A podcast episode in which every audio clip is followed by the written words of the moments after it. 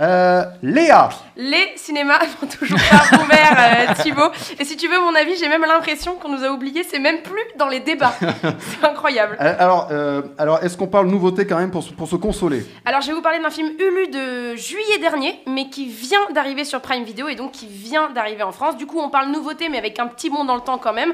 D'ailleurs, c'est le sujet du, du film d'aujourd'hui. Non de Zeus, mais il faut nous en dire plus, Léa Palm Springs, une destination paradisiaque pour certains, un film déjanté au casting incroyable pour d'autres. Andy Samberg de Brooklyn Nine-Nine, Christine Milioti, la fameuse Mother de Oh I Met Your Mother, en couple protagoniste à l'alchimie électrique, mais aussi Peter Gallagher de The O.C., Camilla Mendes de Riverdale et J.K. Simons, l'éternel rédac-chef de Spider-Man, épreuve tyrannique de Whiplash. Bref. Un casting qui envoie des étoiles dans la tronche et une destination de rêve, même si elle n'est absolument jamais filmée, bizarrement. Mais alors, tu vas me demander, Thibaut, de quoi ça parle? Alors Léa, de quoi ça parle? Oui, de quoi ça parle? Incroyable transition, quel professionnalisme. Niles et Sarah sont coincés dans une loupe. Ils sont contraints de revivre la même journée pour une durée indéterminée. Et quand je dis indéterminée, je parle de vivre des milliers et des milliers de fois la même journée.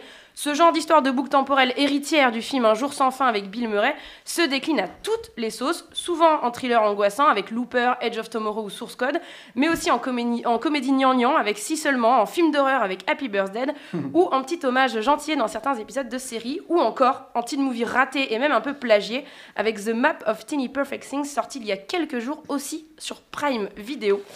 Palm Springs dépoussière complètement le genre, que dis-je, le genre, le pitch même, en modernisant tout ce qui peut l'être et en ajoutant une touche absurde mais profonde. Si, si, c'est possible.